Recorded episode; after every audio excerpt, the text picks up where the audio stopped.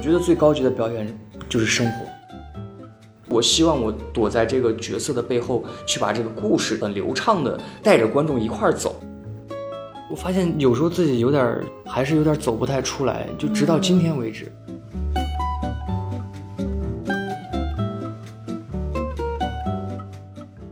大家好，欢迎大家收听新京报文娱出品的播客节目《三人行不行》，我是小 T，我是小玉，我是白羽帆，我还没有介 绍想答。啊，因为我们今天请来了一位非常优秀的演员，刚才大家也听了是白羽帆，为什么说他优秀呢？就我看了一下羽帆的那个呃履历，从《山海情》开端。他乡，然后再到最近的《樊城之下》，基本上都是高分剧，我觉得是啊。小玉看剧也看的比较多，嗯，你在表扬他的经纪人回来接戏吗？ 对，但是呢，这个里面有好些是我的一个个人作为观众的感觉。所有的就是你拍过的这些剧，我感觉每个角色都不一样，嗯，而且差别还挺大的。就是你在接角色的时候，你是出于一个什么考虑？呃，就首先他这个角色是要能打动我的，嗯，然后我才能有这个信心或者说这个热情去把它诠释出来，让它去打动观众。啊，这是我可能不管是任何类型的剧或者角色，我接剧本最主要最看重的一个点。呃，因为我觉得我在看剧本的时候，我还是一个蛮感性的人，啊、我会会为那个角色的命运，嗯、他的转折啊，或者说他的呃人生，会感到一些同情，或者说感到一些，哎呦意难平。我觉得我想用我自己给这个角色再赋予一点力量，让他被更多的观众看到，或者说我有信心让这个角色。通过我的诠释，他能立体起来，我觉得这是我去接剧本的一个前提吧。哦，其实我理解就是你能跟角色共情，哎、对对对对对，哦、我是觉得《繁城之下》这部剧，首先它整体的这个剧本，作为悬疑剧来说，它是非常让我觉得哎眼前一亮的。它更多的不是在讲案件，而是讲案件背后的人性。哦、这个是我觉得它这部剧我非常喜欢的一个点。然后《曲三更》它其实就是和观众一样在破案，它并没有说哎我比观众多知道多少，我比观众怎么样，它甚至比观众知道的还少。嗯，二十年前的那些事情，观众都知道，但是曲三更不知道。对曲三更也是到最后一刻，他才知道凶手到底是谁的。是嗯我理解了，就是会有那种同是小人物，然后大家一起去往前冲，对去克服困难的那种。对，三更其实从开场第一场戏发现师傅的尸体开始，他就是一个蒙圈的状态，对对对，他就是一个蒙圈的状态，一直到最后哦，宋晨的出世，他才有一个重生的这么一个感觉。嗯，所以其实三更应该在整个破案的过程当中，也是他一个成长的过程。对听起来嗯对，我是觉得是这样的。对， 因为给我的看的感觉啊，我是觉得他可能最开始在跟师傅混这个衙门之前，嗯那个师傅给他的成长算是一点零。其嗯实当时师傅教了他一些所谓你刚才说的为人处事的这些东西，但是他可能领悟了一半儿。当他师傅就是去世之后，嗯，他自己在破案的过程中，感觉他自己真的去接触一些事儿的时候，那是二点零。嗯我觉得一点一点零的三更是知世故而不世故，二点零的三更是把他知道的事故加倍的，嗯返给这些人。他用事故这个东西去，大家说的道行，用这个道行去压制那些三教九流的那些不入流的那些人。其实他们的认知，或者说作为三更来说，知道他们的命脉嗯，是哪儿，我可以怎么捏住你。这个是他们没办法去抗衡三三更的这么一 个嗯，就是因为其实作为悬疑剧来讲，像之前我们看过片儿的同事，就是也聊过，说它其实节奏不是很快的那嗯种。但是我看完给我的感觉，我是觉得三更的成长比他剧的节奏感觉要快。快对，就是因为一开始我感觉三更看上去是有一点儿不能叫木，就是那种很嗯直，就是很轴的那种。但是我感觉他好像碰壁之后立刻就能弯曲找。到那个 对对，这个东西，我们之前在拍的时候，我也有跟跟导演也有聊过这个嗯事情。我说，你看这个三更啊，咱们这个戏一共十二集，咱不算闪 回啊，也不算二十年前，其实也就一两个月的时间。你三更的这个成长来源于哪儿？嗯就是你要一直让他蒙下去吗？嗯，一直让他木下去吗？嗯，对，可能这个时间会比较短，但是就是做的一个区别就是师傅出事儿前和师傅出事儿后，我已经在尽量的在放慢三更的这个速度，就是让他别显得那么聪明，或者说对，别显得他特机灵。嗯，他特机灵，他早就他早就去跟这个世界打成一片了。为什么在这个时候才打成一片呢？一定是有原因，他一定是知世故而不世故，到后期可能变成了一个比较活络的这么一个所状以态。你你大概是给它分了两个阶段，我大概是分了两个阶段，哎，三个阶段，还有一个阶段是，你看第一个阶段，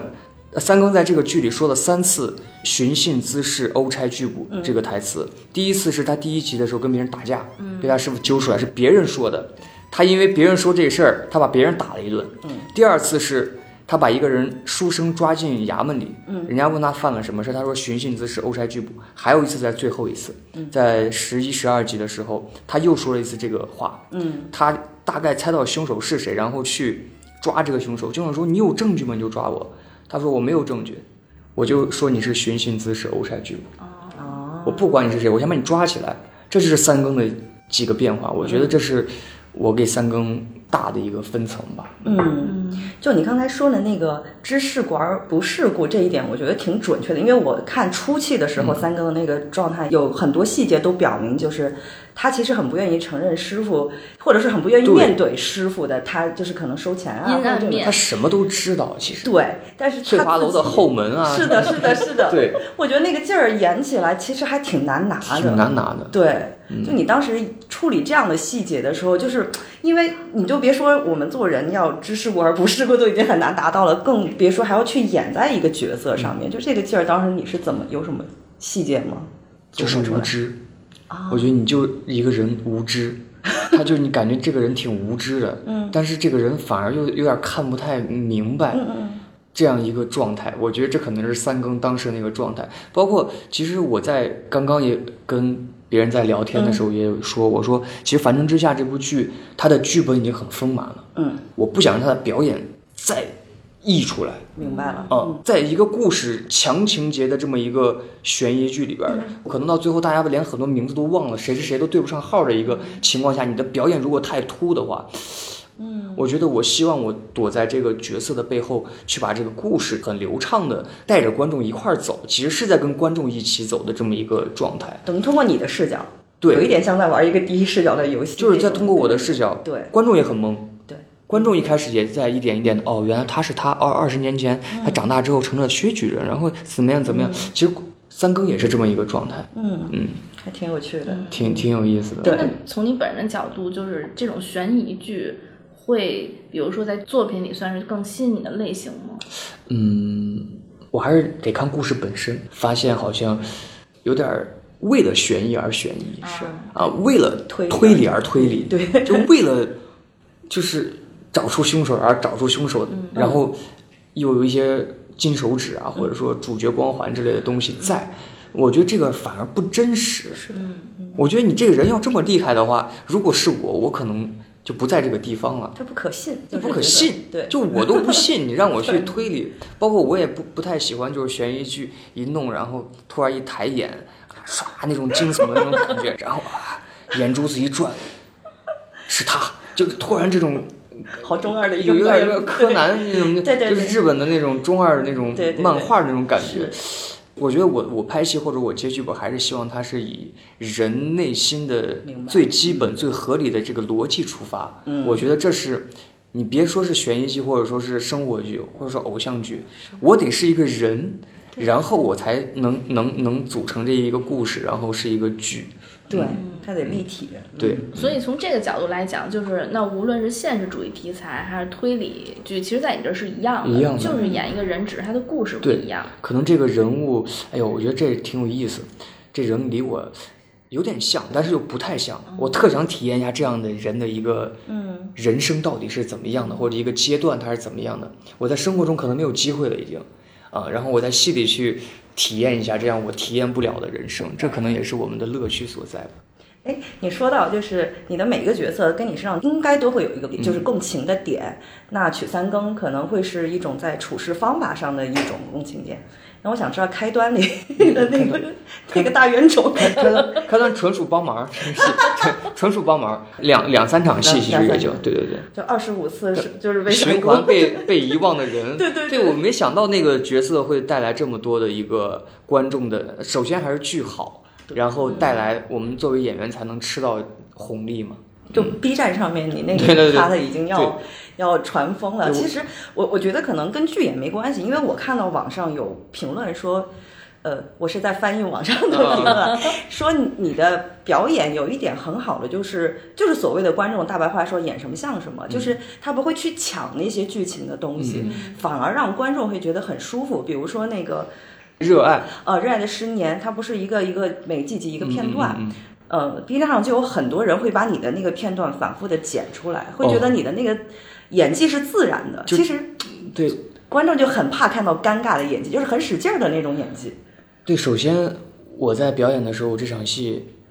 我不管其他演员，因为我不是嗯导演，我我我得保证我自己说出来的话，我自己干的事情，我觉得不尴尬，啊啊，对对除对，除非我在演尴尬，嗯啊，我在演，哎哎，不好意思，哎哎，有点尴尬。但除此之外，我一定要保证自己的底线就是不要尴尬，嗯，不要就是为了说词儿而说词儿，为了行动而行动，为了去，呃比如说我要我这有一场戏是为了体现我们这个职业的属性而去说了这一句话，啊，就好像你在把百刻意百度百科再翻译翻译 出来，然后念出来。然后，哎，我我我对词儿，我问其他演，我说没有发发现一些问题嗯吗？我说这个说出来像译制片嗯嗯嗯，啊 那那种这。篇配 音，朋友们，对，我们干这一行就要爱这一行，就是类似于这种这种东西，你就，哎，就是就是我会把这个合理跟导演再进行一些探讨，嗯然后就是对让他尽可能的说人话。对对对上学的时候老师教的这个说人话，嗯，那如果导演他就是爱这种范儿呢？嗯他可能不会选那样的戏。 我也觉得，对对对 一眼就 pass 掉，首先呢，剧本还是能看出来。大框架还是嗯没没什么问题，就是小的一些可能呃知识盲区啊等等嗯的这些东西可以去进行一个探讨。我我运气比较好，遇到导演都挺好的。嗯嗯，你觉得自己是有很有表演天赋的那种？我觉得是有一些吧，因为这段特别像放彩虹屁，但是 我本身也做新人演员这一块儿的那个采访嘛，就是接触很多新人演员。其实最早看到白宇帆的时候，我是觉得，因为很多。尤其年轻的演员，他可能因为自己的人生经历没有那么丰富，他在演戏的时候可能会有一些，技术很外放的那种感觉。对对对，但是你好像一直都挺稳的，对而且对对，这这这都有关系，我觉得跟阅历是有一定的关系。但是直到我拍《山海情》的时候，导演说，孔笙导演说白宇帆你不要演任何，我选你来，因为你就是。因为你合适，我才选你的。我那一下子让自己就放松下来了。我说哦，可以不用演任何剧，我就自己真实的去感受、去玩儿、去撒野、去在田野上奔跑。对，那那个时候是我最最自如、最放松的一个时刻。从那之后，好像有点开窍了。嗯，我觉得表演是需要开窍的。嗯，从那以后开窍了，然后慢慢的就觉得哦，好像我现在的阅历，我现在的经验不足以我去使用这些技巧。嗯，与其这样，我不如把自己能力范围之内的这些角色先给他演好。等我到三四十岁、四五十岁，我的经验、我的阅历足够了，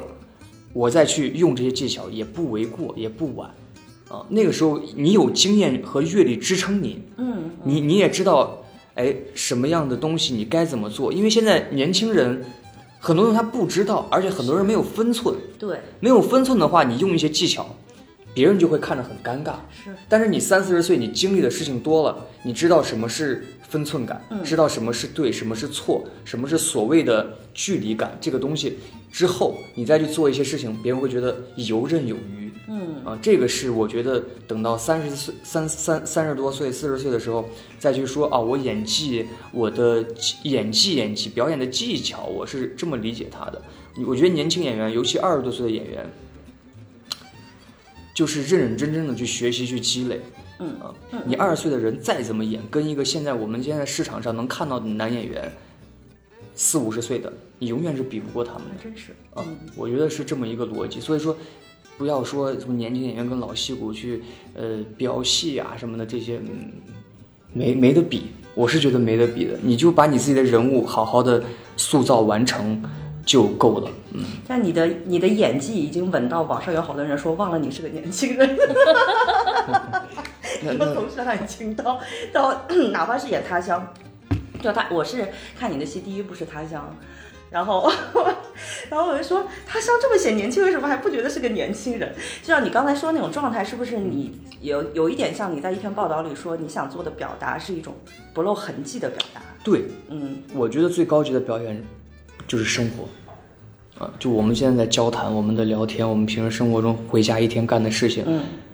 如果再把这些东西能附加在每一个人物或者角色上，你能了解到很多这样不同类型的角色或者说人物，他们的生活该是怎么样？因为你得让观众相信。我觉得让一个观众相信你的表演，这是最高级的表演。对，我觉得真的很难。他他会带动观众去走，我觉得这是最高级的一个表达。嗯，还真的是说的挺不错的。我最近还一直在想，我说我为什么喜欢表演？嗯，我之前可能我的回答是因为热爱，但我现在你可能我觉得经过这几年快节奏的拍摄之后，你会发现，热爱是会消失的，嗯，热爱是会经过一件一件的事情，它会磨灭掉的。嗯，你在这个东西，你怎么去重新让你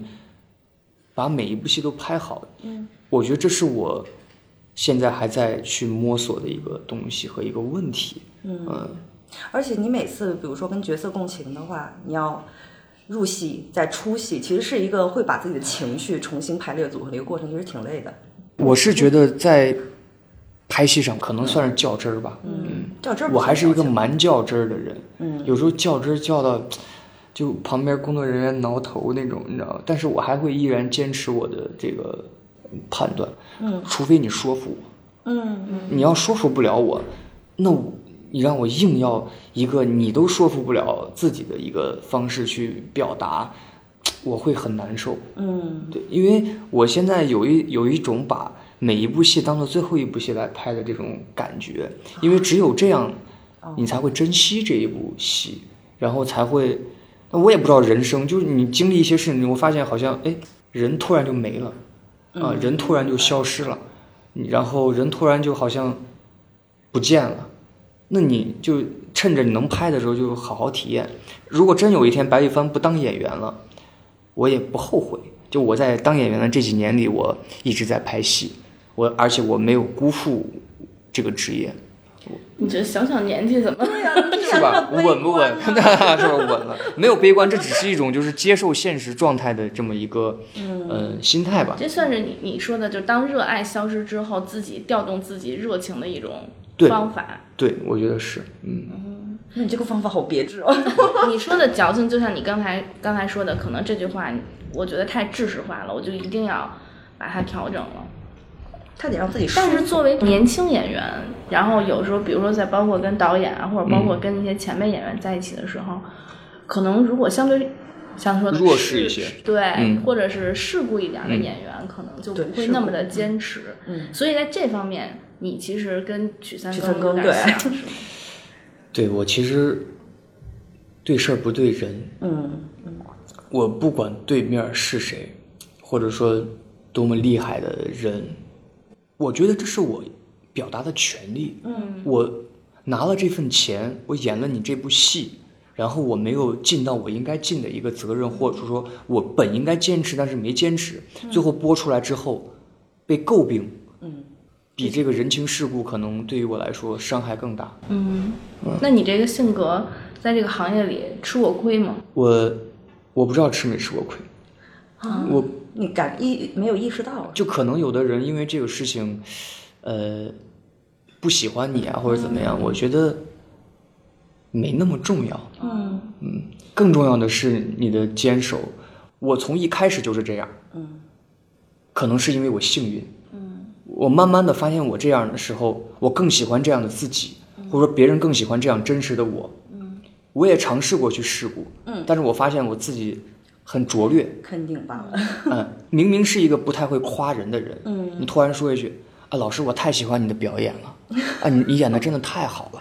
你会觉得自己恶心，嗯嗯，就有的东西，有的喜欢或者有的尊重，它是由内而外，或者说我我说什么，你得看我做什么。我觉得说什么没那么重要，嗯，嗯其实就跟我们上班一样嘛，职场上的很多事情一样的，一样的。对。，有的时候就不想去拍马 屁。我觉得这个是情况，它就是一个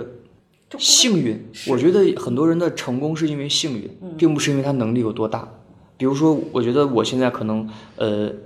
被很多人认识，我们班同学，我在我们班都不是专业能力最好的一个，嗯你更何况放在整个行业里。比我优秀的人太多了，比我长得好看的人太多了，条件好的太多嗯了。为什么会是我？就是因为我幸运吧，我是这么认为的。所以其实也有一点解答了我来之前就是见见您之前的一个困惑，就是我在荧荧屏上看到你的频率来看，我会觉得你的速度有一点像匀速， 就是你的作品也不少，但是它也不算是多。就比如说有的演员可能连着在暑期档两三部戏咣咣的在演，但是呢，就是在可能觉得你又没什么作品的时候，又出来一个，就是很稳，就是从头到尾一个非常稳的状态。我觉得可能跟你就是在对这个职业的期待和对职业的这个要求，可能还是挺有关系的。对，呃我觉得这个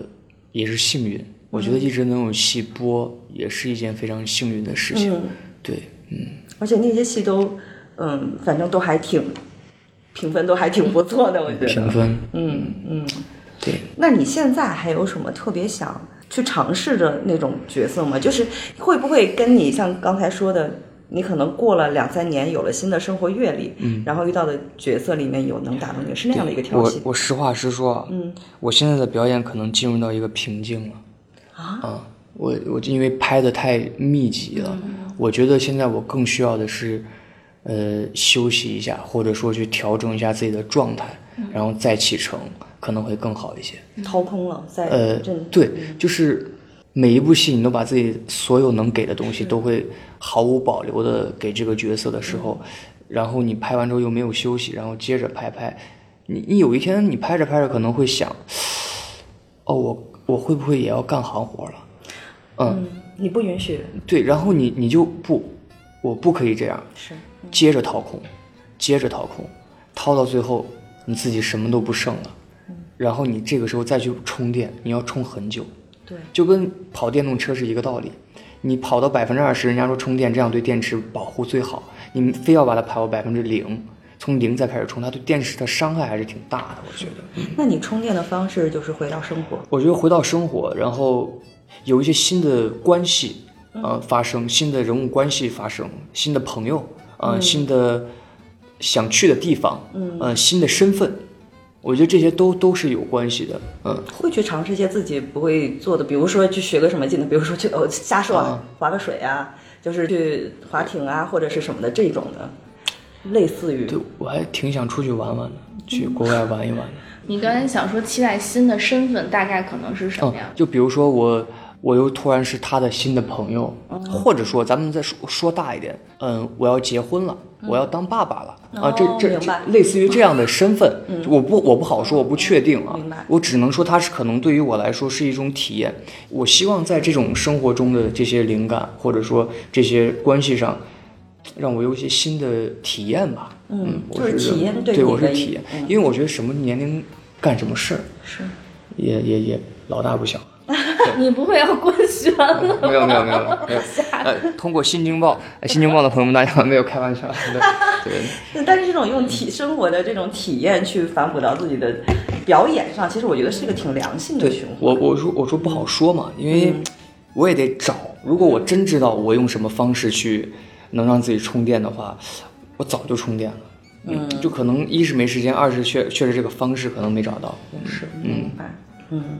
哎，那咱说回到就是曲三公这个人物，刚才你你你说要也是要一直在掏自己嘛？那你面对这个角色的时候，你觉得对于你来说最难的是什么？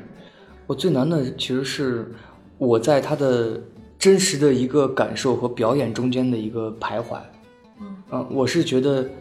如果我我是曲三更啊，咱不谈他是一个演戏的过程。嗯，师傅出事儿了，我估计我得在家里先躺上几天，那那种状态缓不过来如果真的是那个真人状态，我我天天就在家里躺着，然后来了之后去去去那个衙门里，就啊，就天天可嗯懵能的懵的，因为身边有亲人离世，或者说有这种人，有的人他是乐观派的，他会去。强装那种欢笑或者嗯怎么，那三更他我觉得他不是，他就是一个孩子，这个是需要我去在表演的过程中很很很烦，就很多时候我不想表达。嗯，作为三更，我有的话我都说不出来，明白？我我就不想说话，我就往那儿一坐，我就放空。嗯，我觉得这是可能三更当下人物逻辑更加真实的一一面吧。我觉得，但是又是一个表演，它又是你一个影视剧，影视剧它永远是高于生活的，但是你就怎么去权衡？我觉得《繁城之下》对于我来说是一个开始，是一个体验的开始，就是那个度，那个度。嗯，又又要演一点儿，但是又不能让人看出来在演。是，其实这个真的太难了，就自我和角色就之是间，我就有时候就有有时候容易自己给自己较这个劲，嗯就是喜欢去然后自己又较真儿，较真儿，对， 但我还记得那个在头几集的时候看《举三更》，他其实还是有那种懵的状态的。嗯我记得最开始的那一场戏里面，在询问，很多时候你的眼神是在放空的，放空。对，那个是能对，看出那个是我跟导演达成的一个共识吧，嗯算是就是说，哎，就放空吧，就放空吧。嗯你那你说，除了这个该怎么反应？其实大部分人都是懵的，其实反应不过来。你知县在那个时候分析这个案情的时候，他该怎么反应？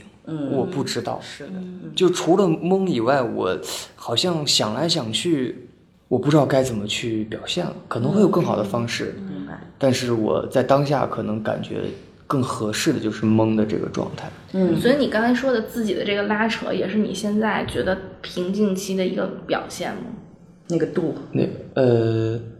对我觉得，我觉得这个瓶颈期是因为在寻找方向，嗯，这个方向，但是我没有停止，我还是在寻找，嗯，呃，它是一个过程，但各种都去我尝我试不确定这个《繁城之下》这个表演的方式是否合适我，嗯或者说呃《山海情》的这种原生态的表演是否合适我，嗯我在找一个属于自己的一个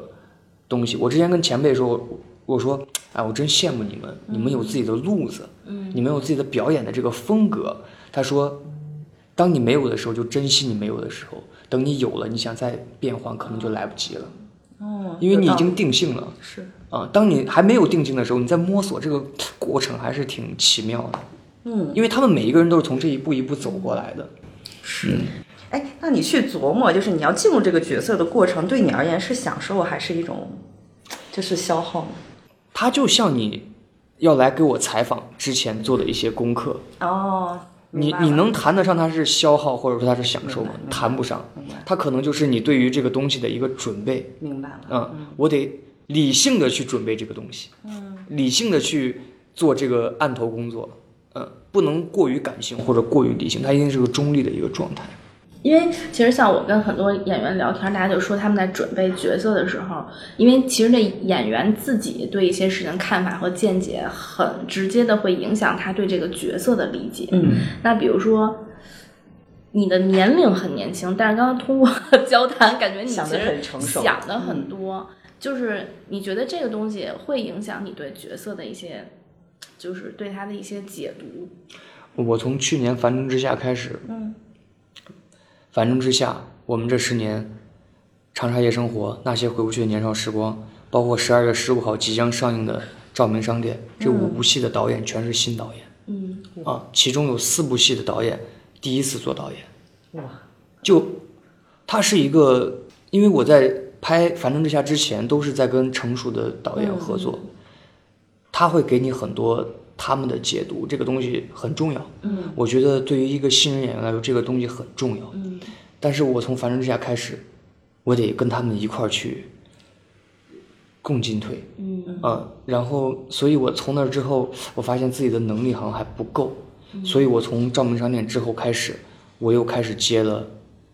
成熟导演的作品。嗯，那个时候觉得，哎，新人导演可能会有一些新的刺激或者什么样，但是你发现它是一个共同成长的一个过程，但是你自己的能量不够，这个东西你需要再去积累。所以说，我觉得包括现在或者说今后的几年，我会更倾向于接成熟导演的作品吧，让他们去做一个判断。我刚听你描述，突然脑子里在想说，会不会五年后白玉芬变成了一个导演？你是不是已经有这种感觉了，是吧？ 对，我会有这种感觉，因为你是在不停的吸收各个方向的我东西觉得他是一个特别有自己想法的人，对，嗯，就还挺明确知道自己现阶段要什么的。嗯，嗯，哎，那回到最开始刚刚你说的，就是你也好，或者是就是当演员的很多同学也好，有些人就做着做着变成导演了，有些人会一辈子就是在琢磨这个手艺，嗯嗯就是他表演的手艺。你觉得你自己更倾向于哪一种？我觉得两种都有。都会有可能。对，实话实说，我不想说我自己一辈子要做一个演员或者怎么样，嗯但我也不会说我要转行怎么样。我也觉得我是在摸索或者说在在在判断的一个过程。我能我能这么去理解吗？就是你其实，与其说你很沉迷于表演这件事情，更不如说你可能更沉迷于去研究人和故事，就是不论它是一个什么样的形式，有可能你是一个演员的身份，有可能未来或者编剧或者是导演这种的。我觉得任何时候，首先我是一个人，嗯，我是一个人这个个体。其次，我是演员也好，或者说导演也罢，嗯嗯，就任何东西，它如果离开人本质的话，它就是一个嗯，行蝼蚁。我还有最后一个问题，也是我跟你聊完我很好奇的，因为就是你的职业态度也好，或者是你就是角色也好，或者是我们在社交媒体上看到你的状态，就尤其跟你今天聊完之后，我会觉得你比我想象中更加的真实，就是。不管你的职业有没有瓶颈，或者是你的所思所想，你以后会往哪个方向走，你好像都毫不在意的会跟身边的人分享，就是这种状态，你会没有安全感吗？我觉得，既然我接受了采访，嗯，我我我不会说我我去说假的，或者说嗯嗯嗯我现在、我现在状态特别好，我现在是一个非常呃好的状态去迎接着我的工作或者怎么样。嗯我想做一个有血有肉的这么一个人，我觉得我说的都是我能说的，嗯，或者说我刚刚一开始问你，我说我不想说太多我自己私下的一些嗯明生白活，嗯我更多的想去谈一些我对工作上的一些事情，嗯和态度。或许就有些人他会跟我遇到同样的问题，或许有些人他即将遇到这些问题，嗯，不好说。如果说我们千篇一律，所有人都说，哎，非常好，什么都很好，什么都很好，我们在这儿花这么长时间聊天的目的又是什么？嗯我觉得人生就可能就浪费了这半个小时或者一个小时的时间。嗯，我觉得与其有这个时间，我们聊天就聊一些真的能去自己想去表达，或者自己真的想去传递的一些信息吧。嗯，就很，我还挺谢谢你能够所以这么我觉真得，诚其的。实作为演员，就是他的这种性格，也要感谢团队对自己的宽容。 因为啊，对，因为大家都比较了解我，然后也比较尊尊重，互相尊重嘛。我是觉得这个事情就是就是作为我们来采访你的，我们其实也挺幸运能碰到像您这样的被采访者的，因为其实像这样一个很深度的一个一个交流，我们作为行外的人去听一个演员他对工作上的思考，其实还是很少的这样的机会，嗯就更别说有一些听众或或者什么的，他们可能不会有那么一个机会去听因这为些。首先我非常喜欢《新京报》。哎呀，什么？快，这个详细说说不是，因为它是我为数不多的关注的啊！真的啊新闻类的，或者说怎么这这一类的这个，哦，我喜欢你们的这个文章的这个态度和温度。天哪！ 对，因为像刚才说到，就包括许三更也会影响着你，就是你觉得你，因为其实我觉得你出演的这些作品品质都还不错嘛。那这些人，你觉得对你影响最大的是哪个角色？或者你真的从他身上会影响到你本人的人生呢？一些态度呢？我觉得是马德堡吧，哦实话实说，这角色对我影响太大了。嗯他被他是我被认知的一个角色，然后我从他身上其实我发现有时候自己有点儿还是有点儿走不太出来，就直到今天为止，嗯哇就好比深爱的一个人，你到今天为止你都很难走出来的这么一种状态，嗯你会有时候会在想，哦，如果是德宝他会怎么做？哇，哦，你会你会有这样的感觉。那你你你还记得在什么的时候你会想得保护自己？嗯，就比如说，